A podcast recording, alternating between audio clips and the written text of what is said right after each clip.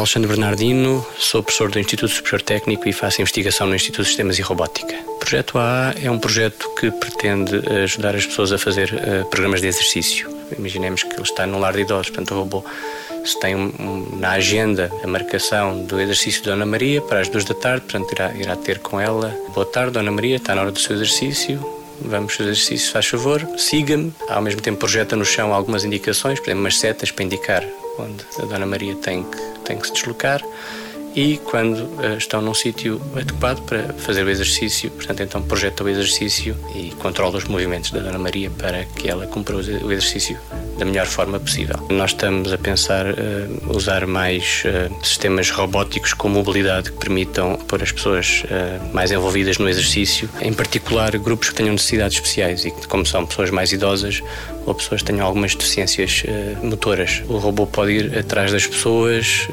reconhecê-las, entrar em contato com elas e promover o exercício, propor um exercício para ser feito na altura. Outra componente é a componente de monitorização do exercício, portanto, o robô tem sensores que permite verificar se o exercício está a ser bem feito e poder sugerir algumas correções, portanto, e dar feedback imediatamente à pessoa. E a outra componente é mais uma componente de presença física de uh, uma uh, interação mais emocional, de um link mais emocional com a pessoa.